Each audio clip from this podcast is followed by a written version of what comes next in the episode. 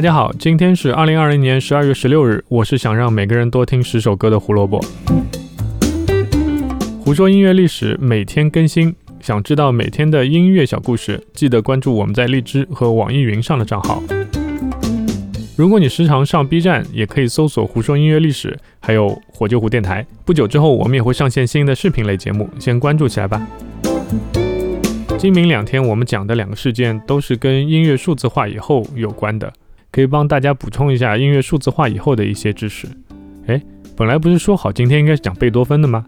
对不起，我之前参考的信息有误，发现贝多芬的生日其实不是十六号，是十七号，大概是我眼拙了吧。但因为策划好了一个新的大主题，所以，嗯，贝多芬二百五十周年的诞辰，我们就说一句生日快乐吧。毕竟这个数字也不好听，我们就不庆祝了。OK，那我们开始这两天的数字音乐之旅吧。二零零四年十二月十六日，苹果公司宣布 iTunes Music Store 售出两亿首歌曲。我们曾经在十月二十三日的节目当中说过 iPod。二零零一年十月二十三日，史上销量最高的数字音乐播放器横空出世。但一直到二零零三年之前，iTunes 一直只是一个为 iPod 放音乐的工具。二零零二年，乔布斯提前预判数字音乐的未来将是一个非常大的市场。于是就和当时的五大唱片公司华纳、环球、索尼、百代、BMG 坐下来谈了一把，让他们通过 iTunes 来销售数字版的音乐。明天我们将提到的一个历史事件，是为这个改变听音乐方式的合作提供了必要的基础条件。所以明天的节目大家千万不要错过了。总之，苹果开始通过 iTunes 向用户销售音乐的数字版，最初的价格是零点九九美分一首歌。有时候高人气的歌会定价到一点二九美分，一张专辑的价格是九点九九美元，现在已经变成了包月的服务，九点九九美元已经变成了可以包一个月，其中包括了所有的专辑，不再需要额外再付钱购买专辑，所以我们一直非常推荐喜欢听音乐的朋友可以去买 Apple Music 的服务，会更划算一些。我们在国内用的几个大的平台，动不动一张专辑就要额外的付十二到二十元，更何况新专辑大多也不好听。所以还是用 Apple Music 比较划算。今天我们填一个以前挖下的坑，就是我们在说唱片销量认证的时候，曾经提到过一个很多听众都比较感兴趣的问题：数字音乐的销量到底是怎么计算的？我们在这里按照2016年 RIAA 制定的美国唱片销量新认证规则来给大家做一个科普。我们先把销量认证分为单曲和专辑，这两者稍有不同，但又互相之间有点联系，所以我们还是先分开说。当一首歌曲被永久下载，比如说你是付费单独购买了，然后下载了，或者是这首单曲的音频和视频文件被播放一百五十次，就会被当做一个销售量进行计算。当然，我们说的是指 I A A 的可监控的平台，比如说像 iTunes 啊、Spotify 啊，还有 YouTube 等等。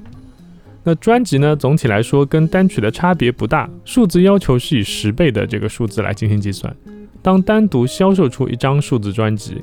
或者是这张专辑里有十首歌被下载，或者是这张专辑里的歌曲有一千五百次的音频、视频播放，都会作为一个专辑的销售量进行计算。二零零六年之前，这些计算仅针对于完整的歌曲下载跟购买。二零零六年开始，歌曲铃声的数据也被计算在内。二零一三年开始，视频的播放数据也会被计算在内。让我们重新聚焦到 iTunes 的服务。歌曲购买服务，二零零三年四月二十八日一上线就销量不错，十八小时已经卖出了二十七点五万首歌，五天就达到了一百万的里程碑。